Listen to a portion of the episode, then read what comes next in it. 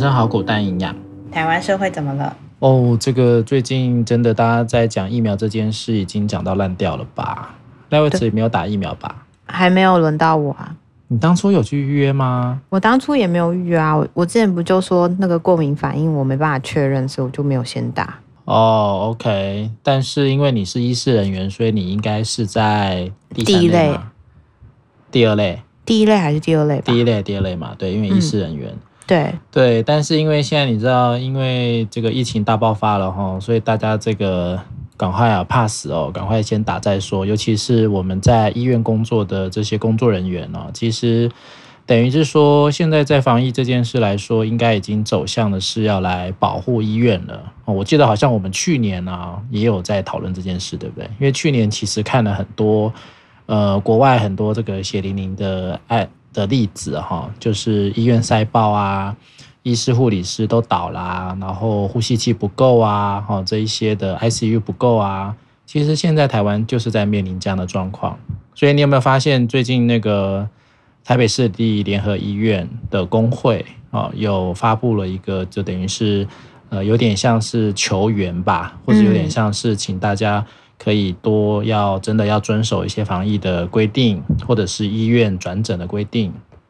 台大的院长好像也出来讲了这件事哦。有有看到他的发文。我我们自己有很多那个市联医的朋友哈，无论是呃，我想可能比较辛苦的，就是在第一线那时候万华那边，他们去设了这个裁剪的快筛站啊。然后我们就有看到我们认识的四点一的社工啊、医师啊的贴文哈，真的就是真的所有的人都要上了哈，不是只有医护哦，可能社工、心理师哈、OTPT 这些通通都要上去了，因为真的人力的部分，我们没有办法去隔离病房，我们没有这样的专业，但是我们好像可以做的呢，例如说我们就会有呃。门口的防疫小组，然后会有所谓的采检站的支援人员啊，或者是相关医院内的资源，然后其实就要靠呃后面的这一批啊，所谓的第二线的工作人员去把它撑上去哦，所以真的好辛苦哦。我看到他们，因为前几天不是也蛮热的吗？然后他们就是穿着全副武装，然后在那个地方，我看他们都是一定都是。这个汗流浃背，然后都要脱水了。真的，因为其实我们今天应该是说，最近大家就在讨论说，我们到底能不能打，或是排不排得上。那因为在疫情爆发之前，我们当然是会可以优先施打这个疫苗嘛。那疫情爆发之后，就是说要先留给第一线的医疗人员，还有那个第三类的警消人员，他们也是优先需要做试打的，因为毕竟他们还是要去做一些巡逻，或是去一些。呃，执行公务的时候，他们的风险会比较高。那我今天是看各个群组里面都是说去卫生局排都已经排不到疫苗了。然后如果你真的想要打，可能就是要看碰运气，网络上约不约得到。就算你有执照也一样。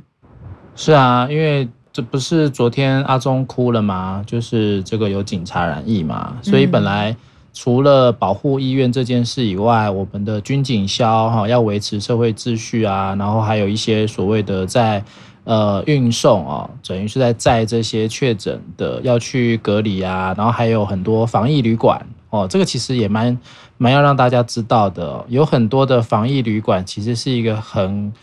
呃应该说任务很沉重，但是因为它是旅馆，它又不像是在医院有这么多的医疗设备。所以，据我所知，我们医院病房里面的一些护理师已经被征召去防疫旅馆哦，因为他那个等于是说，他现在的政策就是把轻症、无症状的这些感染者哈，集中的放在这一些防疫旅馆里面。但是呢，因为他们是有轻症嘛，哈，是有医疗需求的，所以也会放医护在那边。但是其实很辛苦的点就是说。平常在医院的时候，大家都会有呃后援，会有装备，会有各种医疗物资啊。那但是到那边其实就像是孤岛吧，啊，或者就像是说，可能都要一直等待后送的补给啊。所以其实蛮辛苦的。大家其实现在都是在脸书上互相在打气啦。而且不是，呃，前一阵子柯文哲也有征召一些退休的医护人员，或是说耳鼻喉科耳鼻喉科 的医生回来嘛，所以就好像有听到，就是整个医疗能力是真的很不足的。然后甚至不是大家也会担心说，会不会像国外很快就会是实习医生啊，或是说很年轻的人力要进来投入到这样的、嗯、呃医疗现场里面。但其实这几天呢、哦，我听了一些其他的 podcast 节目在讲这个、哦，就是说，因为之前不是在讲那个医检师嘛，检验塞车这件事情，嗯、还有所谓的。呃，上传的系统啊，一直都很很烂嘛，然后还要唐凤出来就要救援啊之类的。嗯，但是其实大家要去想一件事情，就是说台湾其实在针对医疗系统的各职类，他们所获得的待遇本来就是不好的。这个一定要大家要想清楚，说并不是因为哇，因为疫情了，所以这些医院人好辛苦，并不是在疫情没有发生前，这些人就是这么辛苦，嗯，这些人就是这么的惨。啊，就是没日没夜在做这件事，啊，还有医院评鉴啊这些的，所以你说为什么会会有这么多在外面的 护理师 会要回来？你我觉得可以调查一下，我觉得他们不见得一定是什么年纪到了退休的那种，诶，不是像很多国外他们是征召那种已经是退休的。我们这边很多是护理师，他是根本就也才职业个三四年啊，然后他就觉得他没办法待在这个环境啦，只好离开呢。所以我觉得大家要去把那个医疗文化再弄得更清楚一点，然后也有很多网红其实都不知道啊。他们就说啊，好辛苦哦，好辛苦哦，因为这个疫情好辛苦。没有啊，本来这些人在健保制度底下，在医院经营的方向底下，这些医疗人员、医师人员本来就一直在被压榨、被血汗。嗯，所以你说你要生出多少床给这些呃确诊的病人，还不是要挤压到他们原本的工作？那你说，就算今天你降载了，把人送出去了。你一样还是要这些医疗人员来照顾啊，所以基本上其实啦，我想大家要有个概念说，本来这一些医护人员哈，所谓还有其他的医师职类，他们都是很辛苦的。哦，所以一定要有个概念说，诶，就算这个疫情过去了，大家也要持续关注说，诶，这些人的生活工作有没有得到更好的保障，这样才会是一个比较能够维持住我们医疗系统不会崩解的一个状态。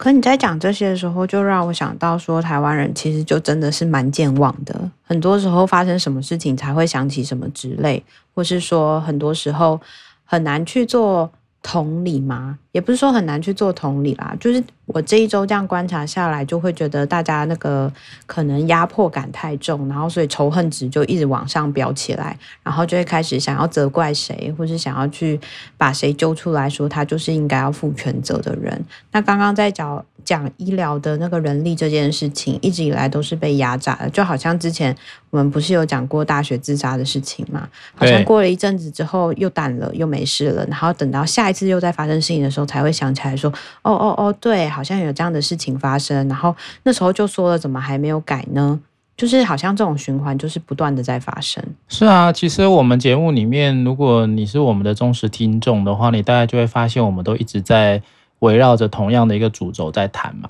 你看，我们最近台湾的大事情，之前的泰鲁格其实马上就消失了，对不对？泰鲁格事件，啊、今天我们本来有跟那个。呃，应该说，我跟消防员之权力促进会的秘书长，他今天还赖我说，他问我说，诶，不晓得那个那时候台积电本来也是要投入这个呃所谓的心理复健工作做到哪里，或者现在执行度到哪里？嗯、我就跟他说，哇，现在这个东西我可能要再帮他问一问，因为就算是卫福部这件事情，大概已经被抛之脑后了啦。哦，当然我我我我觉得没有问题，就是说。现在疫情当前比较严重的是，应该是要处理医院量能的问题，这个我同意。但是很多时候，就像你刚刚讲的，无论是民众还是官员、政府，都是健忘的啊。嗯，对，我们的很多很多的网红名人也都是健忘的啊。谈一谈，反正永远不缺有新的话题嘛。就一波又一波啊。所以这些，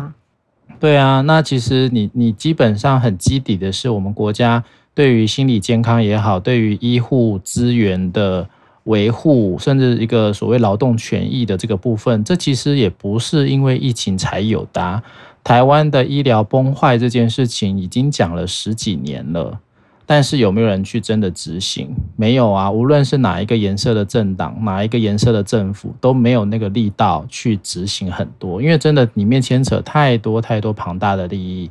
所以这个其实很辛苦的，大家要能够去去想的是，你能够用这么低廉的价钱去使用到世界上这么好的服务。这个之前有一个图表嘛，台湾的医疗在世界上很特别的，它在一个特别的位置，它是 affordable，人民可以享受，然后它的品质又是高的。这个在国外大概品质高，你很难是 affordable，因为你品质高，你大概就是要花更多的钱去购买这样的服务。所以台湾本来在这一个就是蛮变形的，但为什么可以做到这件事？不是因为今天我们真的说啊，台湾医疗好棒棒，台湾制度好棒棒，不是啊，是因为你是把这些你在医疗系统里面工作的人在压榨他们的的权益。才产出的这么多所谓的，好像哇，全民健保世界第一啊，什么什么医疗资源很棒啊，这都是假象啦。但是你说一般民众说实在的没感啊，无感啊，对不对？我今天才看到一篇文章，他在讲说英国他们其实疫情也是反反复复嘛，然后他们其实等于是说实施远距教学这件事情也持续了蛮长一段时间，然后后来他们就发现说在家的孩子可能除了呃远距教学的品质需要兼顾之外，可是心理健康也就是越来越不 OK。然后在看这篇文章的时候，我有个想法是，其实不光是医护人员，在教育现场里面，很多老师也是不断被压榨的，可能会期待他们赶快去变出新花样来配合这些远距教学，或是说心理健康这部分我们有没有跟上了，还是说我们真的要等到出问题了之后我们才能跟上？我觉得这好像很多都是我们会把很多的。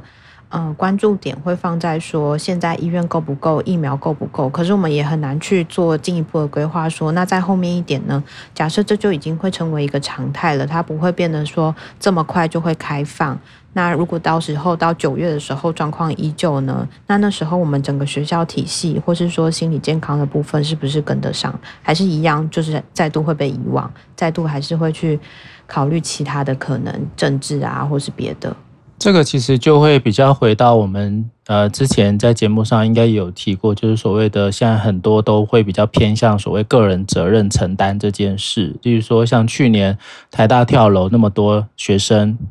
所有的矛头就会先指向辅导能力不足。但是说实在的，不是补足了辅导能力就能够阻止这件事情。甚至现在很多的学校是不是就很变相式的把这些。学生这个自杀的风险的责任，通通都丢到心理师的身上。真的，这个你应该很有感吧？他就会说，我们如果人力都补了，那你们不是应该要提供更多的服务吗？提供更多的时数，或是你们应该要 hold 好所有的学生啊？那不应该学生再出任何的状况，空间给你了，人也给你了，那你就应该要把东西做好啊。我觉得那就会变成是说，还是没有去考虑到到底一个人负担的程度是多少。假设你真的补足了，那也真的是刚好补足。那多一个又怎么样呢？学生这么多耶。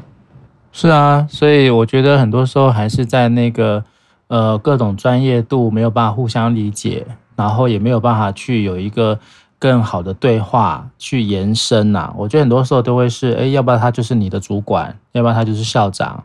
啊，或者就是官员告诉你说，你就应该要这个样子，其实都是都是跟所谓的很这个经济，呃，应该说很工业工业革命以来的这种所谓的企业体啊，应该要怎么做怎么做，哈，应该要大家都应该要往什么样的一个 SOP 方向去走，这其实蛮麻烦的，因为你碰到很多相关人的议题的时候，没有没有办法那么简单用 SOP 就结束啦。我今天就算补再多的心理师，再补更多的相关的物物资进来，还是会发生这种事情啊！自杀防治这种事情，就算是最早做的澳洲、美国，其实他们都还不可能有所谓的没有人自杀这件事。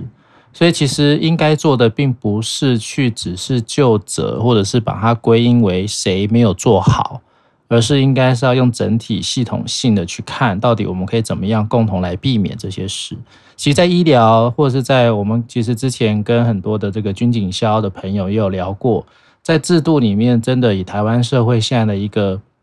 习惯，它就会比较多，还是先回归到你个人的责任有没有完成你该做的事情，或者是把很多很多的状态都丢在个人的身上。对啊，而且因为这样子的话，就会让我开始想说，那各方面的配套大家开始动起来了嘛。我这次最有感觉的就是，会不会很多时候非专业领导专业，或是专业之间无法对话，那我们永远也没有办法合作。可是现在很多时候就已经要转成居家了，这个模式很快就已经要开始运作了。可是好像没有办法去看到说，是不是很快的可以去找到一些共识或是前进的方向。这的确是让人家蛮不安的。不管是在学校，或是在医院，或是在一般企业，都可以看到这样的状况。是啊，所以我觉得我们的政府哦，它应该也要有一个比较突破性的思维啦。因为毕竟很多东西哦，呃，政府有很多无法去示范的，没有办法带头的。例如说，像之前不是很有趣吗？就是在讲呃什么防疫照顾假嘛，有没有？就是因为你现在防疫了，我必须要请假在家带小孩。然后不是劳动部就出了一个什么图吗？就说什么什么什么是什么啊？请吗？还是 就是希望各企业一起投入说，说能够给这些去请防疫照顾假的人还是有薪呐，就是有薪假这件事。嗯哼，我就觉得嗯很讽刺诶，为什么你自己就不不去修法，或者你不去做什么事情，然后让这些企业能够还要说哦，政府求求你了，拜托你了，这些人很辛苦要回去带小孩，你拜托你把薪水给他啦。我觉得这听起来真的是超有趣的，而且其实那时候在讲公务员在调度的时候，也其实也是吵了一吵了一轮嘛，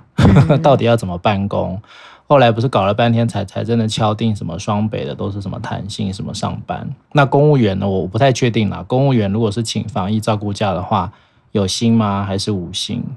而且我觉得也是无薪吧。我觉得很荒谬的一件事情是我我在这次里面听到很多朋友，或是说一些相关产业的人就在分享说，很多人会担心说，你居家办公是不是在偷懒？你居家办公是不是没有？足够的产能，或是今天连学校都会有看到说，很多学校希望学生期末考可以回去学校考，因为他们怕学生作弊。然后我就在想说，那到底在想什么呢？就是今天疫情已经这么严重了，可是我们依旧在环绕在这些不信任的议题上，我们依旧还是会很期待说，你应该要产出百分之百或百分之两百。然后去证明你的价值，好像我你没有在我面前工作，你没有在办公室这个位置上坐着，就代表你实在是没有什么工作产能，或是你可能没有办法为公司带来更多的价值，或是你没有办没有办法为你自己的学业负责任。是啊，这个其实在在很多的业界都已经有很多，我也看到很多我的朋友在那边 complain 嘛，因为说实在的，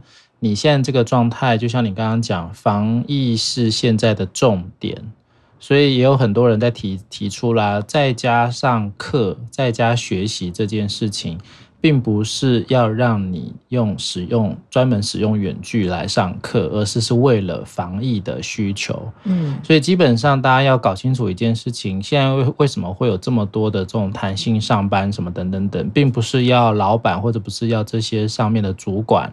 去打开很多东西哦，或者说可能给给给你的员工、给你的学生方便，并不是，而是在一个防疫为主轴的情况底下而进行的相关的调调节的措施。那当然，你看像国外弹性上班这件事，已经早就不用讲到烂了吧。但你看台湾多少人还是要什么啊？八点要打卡啦，要干嘛啦？什么什么之类的。真的。然后我今天我要接小孩，我不能早上班早下班，我还是一定要这个样子，忙得团团转。很多我觉得那个就是跟那个你刚刚讲的那个人性很有关啊。今天其实很多工商心理学相关的一些企业的研究也都指出啦，就是所谓的你像 Google 啊，哦，你说像那些所谓的科技啊或新创的一些产业啊，他们没有这些所谓的传统产业的这些束缚，它并不代表它的员工产能就比较低哦。甚至这种所谓的在更更有弹性、更友善，甚至是更人性化的管理过程当中，员工在一个身心灵调节、家庭和谐的情况下，他的产值是更高的。所以产值跟你把人绑在那边八小时去监控他，那已经已经是好几个世代的事了啦。所以台湾其实在这一块真的很不进步，很多的老板还是那种说啊，我我付你钱了，你就是我的人了，所以我叫你做什么你就做什么，我叫你往东你不能往西，你其实就是在扼杀你的员工的创意啊，跟他的主动性，你都把他就像学生一样啊，通通变都都变成是被动填鸭式的，都是变成那种哦，老板叫我做什么就做什么。如果你是这样的员工的话，那我真的觉得你的公司没有没有没没有什么太大的发展，你没有办法成为一流的企业的啊。一流企业为什么要给员工这么多弹性？因为我们的概念叫做是给员工更好的薪资待遇、更好的福利、更弹性的上班制度，让他能够更安心的好好的把握他在工作的每一分每一秒。那当然，那样子的产值一定是更好的嘛。我觉得在这次疫情里面，好像看到很多就是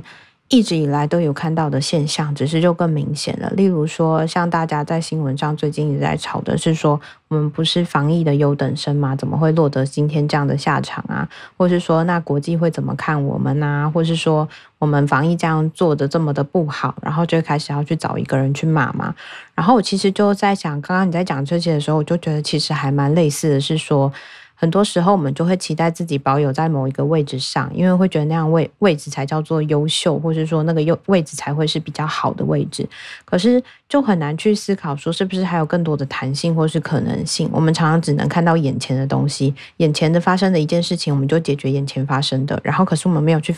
想到说，它可能会像涟漪一样引起很后面的那些后果，所以就会一直原地的打转，说我们就只能解决现在的问题。所以我觉得在这次疫情里面，就会看到说，不管企业文化也好，医疗环境、教育现场，我觉得很多时候就是看到不断的被压迫，或是甚至很多的压榨，就会在这里面。可这些声音不是说今天才出现，而是已经出现很久了。所以帮你下个结论，台湾人啊，在这次疫情期就展现出两个民族性啊，一个就是怕死，一个就是怕丢脸。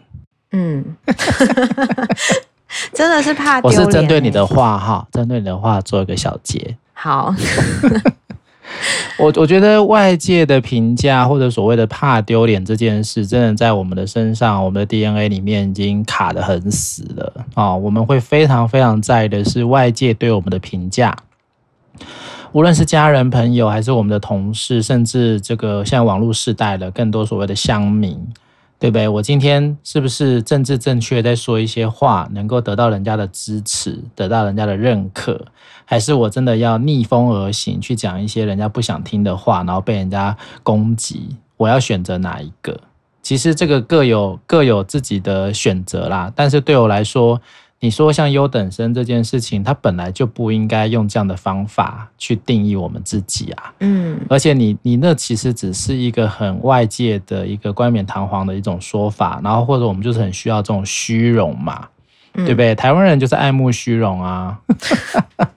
因为大家最近不是就一直在那里说什么台湾哎什么看好了世界什么什么什么的，然后我们停电又停电又缺水，然后又会说什么。台湾 can help，其实是台湾台湾 can die，什么之类的，反正就是有各式各样的话，然后最近就会一直跑出来，然后在网络上大家就会一直酸嘛，酸政府啊，酸其他人啊，或是说酸各式各样的，就是为现况而感到不不满啦。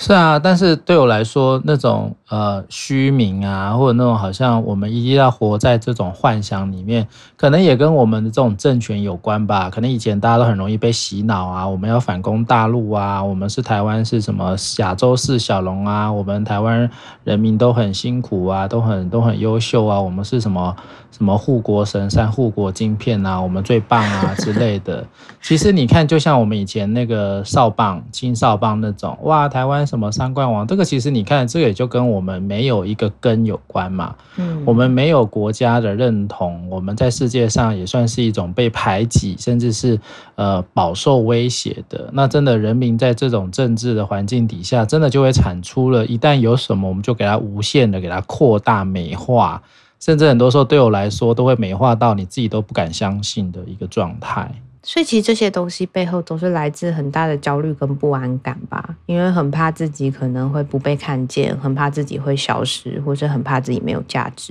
是啊，例如说那时候九二危机的时候，诶，是九二吗？应该是吧。就是那时候飞弹嘛，李登辉那时候飞弹危机打过来的时候，其实大家就会害怕，因为那个就等于是说我们就在这个小岛上，没有地方可以去了，对不对？所以很多时候人家那个真的打过来了怎么办？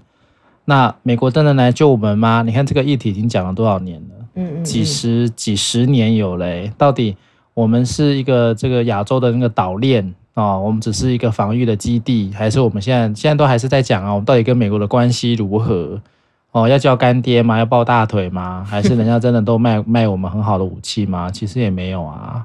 那你说很多东西，他们要不要？你说现在又在吵说是不是他们要送我们疫苗还是干嘛的？其实对我来讲啦，每一个政治体都有他自己的利益存在，都有他的这个很多的政治考量。我觉得真的台湾人不要一厢情愿的，就真的只是说哦，我们要靠谁靠谁，或者是怎么样怎么样，真的很辛苦啦。因为那个那个过往那个逃难来的那个匮乏感。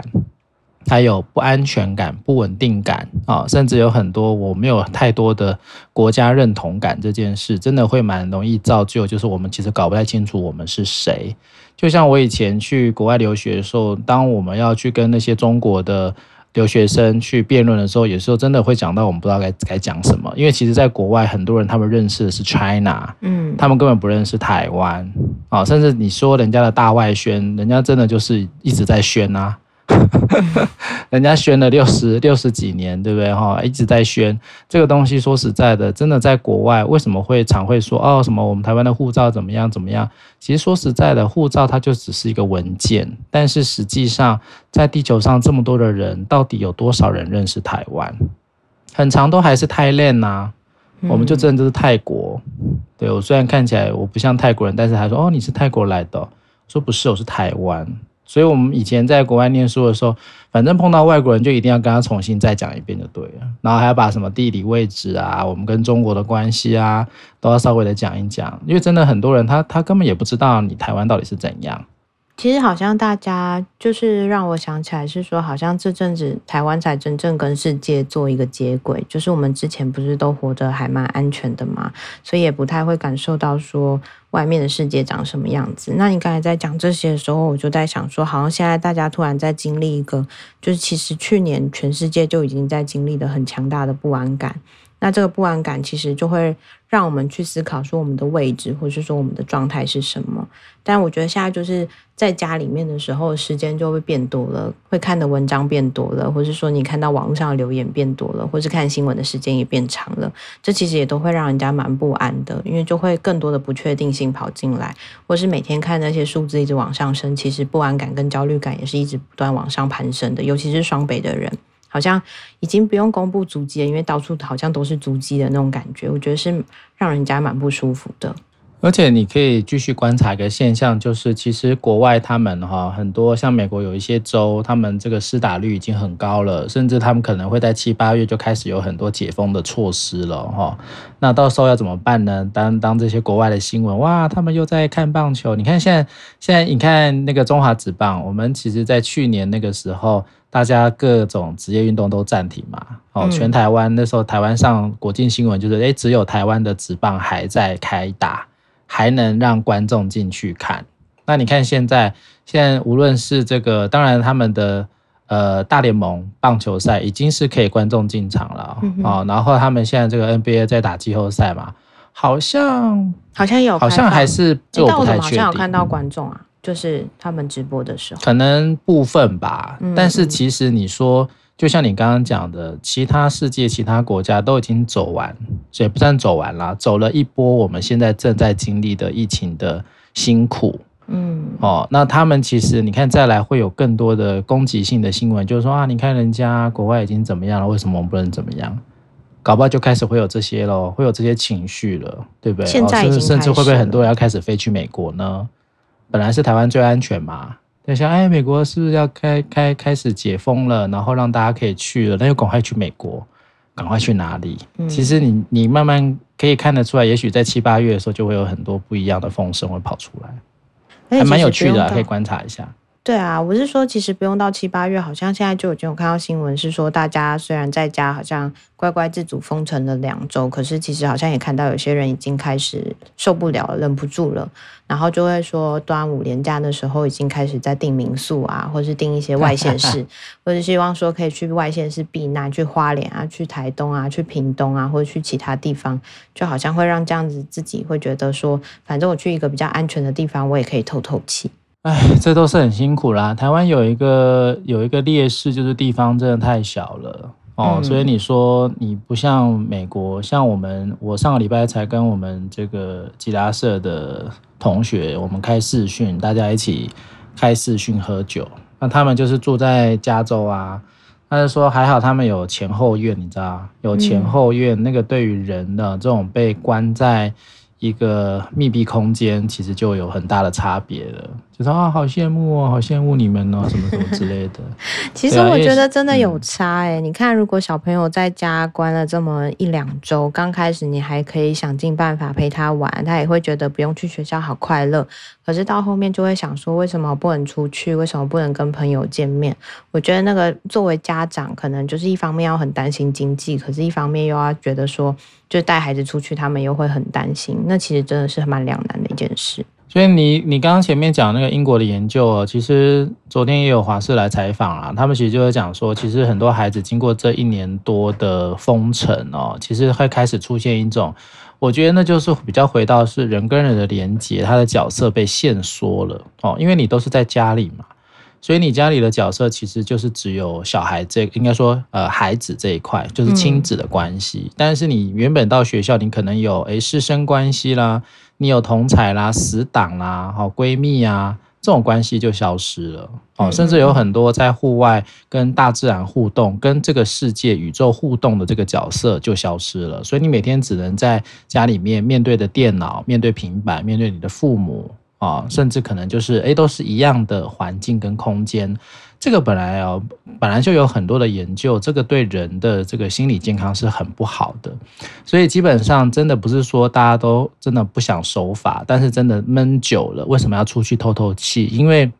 有一种说法啦，人为什么一定还是要靠近大自然？因为毕竟我们还是大自然创造出来的一个生物。所以像这种所谓讲什么水泥丛林啊，或者是香港的很多这种所谓的那那叫什么居哈，就是像像笼子，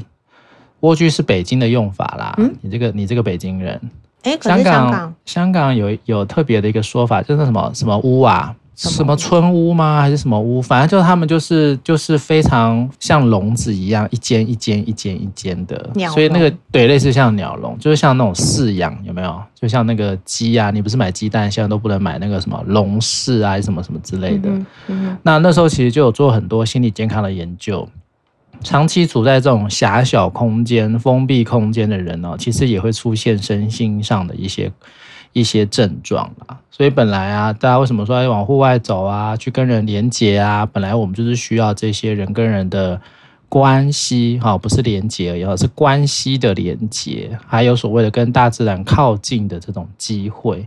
哦，开阔的视野、开阔的空间，它才会让人，应该说生物都是这样子啦，生物都会需要有一个比较开阔的空间来更好的发展他自己的身心状态。嗯，所以才会说心理健康其实是真的很重要的啊，只是说到目前为止好像也没有看到说政府下一步会做些什么，或是我们下一步可以做些什么啊？下一步呢？其实我们目前就是在争取这个通讯心理咨商的部分啊，然后其实政府也还是有很多他自己在法规底下的自己的考量啦，但对我来讲。这真的在疫情期间，很多很很应该要打开更有弹性的都做不到。你看，就像是唐凤在做那个医检师的那个那个报告，那个运输过程当中，其实你就可以看到，到底我们平常政府在这些系统上弄得有多烂。嗯，对啊，真的是烂爆了。很多时候真的是他就是不把人力当当当人力啊，他就是把人力当成是你就跟机器一样，反正你就做啊。人力便宜嘛，所以其实你看，像跟国外这种比较讲求人权、比较讲求所谓的以人为本的价值这件事情，台湾真的相对还落后了很多啦。因为很多的观念都想不通啊，说呃只要只要有人做就好了，对不对？我不用设计更方便，要方便干嘛？那方便不就这些人都没工作做了，都没事干了，对不对？不然让那位置那边爽，大家没事干，或者对啊，怕你太爽啊。我付你这么多钱呢，你那边爽，对不对？那当然弄一点楼顶给你做啊。哎，其实蛮蛮期待说这一次的疫情哦，在能够大家都开始打了疫苗，因为现在大家都是刚好切中 pass 这条线的嘛，吼，赶快打一打。那疫苗好像也都快要来了，国产的我觉得啦，也可以不用挑啦，国产也去打一打啦，先打再说啦，反正之后有机会再混打也可以啦。哦，反正现在 有就先打了，对，因为其实一定会有新的疫苗出来，这个绝对的，甚至到未来它可能就会变成，例如说我们出生后要打卡介苗啦，打流感疫苗啦，以后一定会变成是这样的，所以能先有一定的，不要让自己得重症或者死亡的，无论什么疫苗，我认为都可以打啦。嗯，对啊，那一定每一年每一年都会有次次那个次世代的哈新世代的疫苗会出来，对，那那个到时候最后全球应该都会有一些更流通的疫苗的部分啊。反正我们就是有钱呐，对吗？台湾不是穷国家，有钱呐还是可以买得到的啦。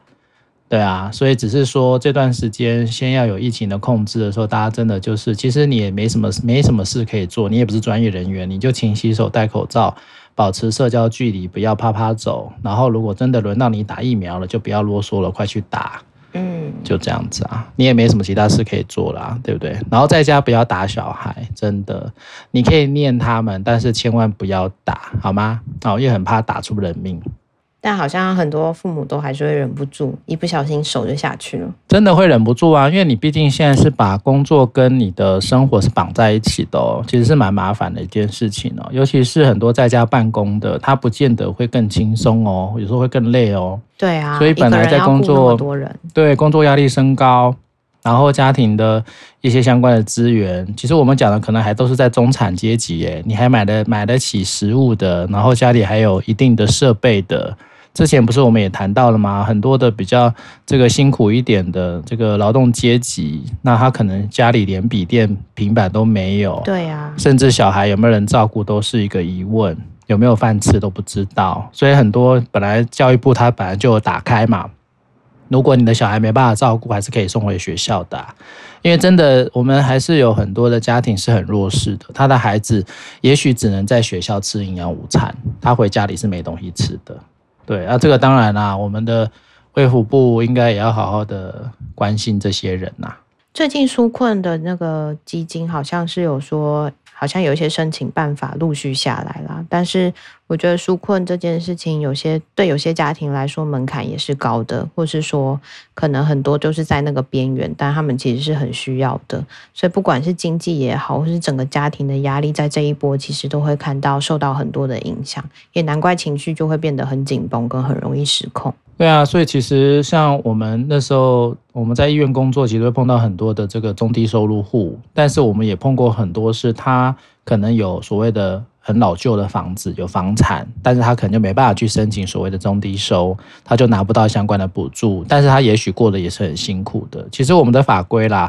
总是没有一套完美的法规，但是我觉得那你那你至少要充满弹性。我觉得台湾其实蛮缺乏这一块的，比较没有弹性，没有。没有那个所谓的可以去对话的机会，好像法律说什么就是什么，我觉得这是蛮可惜的地方，也会造成很多社会上的漏洞。对呀，所以希望大家在这一波疫情里面，也要找到属于自己的弹性，不管是情绪的弹性也好，或是说可能面对事情，我们能不能有更多的弹性，不要总是觉得别人会偷懒。反而是说，可能去想一想有没有更便利的方式，让我们的工作可以变得更少，但效率变得更高，或是说在各式各样的方法里面，都可以看到更多弹性的运用，不要还是很固着在过去用纸本啦、人力啦，或是一些嗯明明早就可以取代的方式去进行。是啊，那这集实在是太苦闷了，最后来分享一下我打疫苗的一个趣事好了。哎，好像也没什么有趣的啦。我就是我昨天打了疫苗，然后原本就是这个已经有很多这个前辈哈已经施打过了，所以就一直一直说要啊多喝水啊，止痛药要吃啊。反正我昨天就大概就已经灌了一千五两千的水吧，然后就吃了大概六小时吃了一颗，我吃了两颗止痛药。然后就一直在期待说，哦，会有多痛吗？因为听过有一些人真的好像痛不欲生的感觉，说啊，到底是什么呢？会不会那个什么盗汗啊、畏寒啊？我觉得还在等。嗯、对，我昨天还自己一个人就睡在客厅，想说不要吵到我的小孩。想说，哎，后来后来这个晚上就醒来了，那因为想尿尿，喝太多水。但是我就摸，我就还好不是盗汗，所以我我就是把冷气关了，所以我我有点热。对，但是我就起来尿尿，但发现嗯，好像还好，哎、欸，怎样啊？到底到底要不要弄一下哈？要不要来那个？因为大家就在大家就在脸书上就在去就在就在嘲笑说，哦，在等着看你是年轻人还是老人呐、啊？因为之前也跟大家讲过嘛，好像这个 AZ 打下去的，对于这个老年人啊，他就是比较没什么反应，年轻人比较有反应。对，所以我大概就会被认证是老人了啦。但我觉得我一定要去，我其实就有点想说，嗯，我一定要打破这个不实的推论，我一定要去找一些证据来证明我可能是免疫反应比较怎么样，还是我是比较高等的人类之类的。这只能说真的是跟个人体质有关吧？我觉得是啦，因为还有耐痛力，我一直都没有所谓的过敏这件事情。对啊，耐痛力，我觉得当然打针，我觉得差不多诶，就是我现在到现在的感觉已经。现在大概已经二十四小时了，但是我的感觉刚刚好像有一点点，有一点点微热，但好像现在又还好，所以我也不知道发生什么事，好吧？希望我再跟大家报告好了啊，就是到底四十八小时之后我会变成什么样子？看好戏是吗？没有啊，很好啊，我觉得有人先去打疫苗就可以观察一下。哦，我看你也可以，你到时候可能也不见得是 AZ 啦，对不对？莫德纳也来啦，啊、然后七八月这个高端啊，什么联雅都出来啦。嗯，就看看你打到哪一支喽。真的，而且我特别担心在我身上的反应，总是会反应过度。是哈，那可能到时候听你的反应会比较有趣一点。好，好啦，以上就是我们今天的台湾社会怎么了？好，拜拜。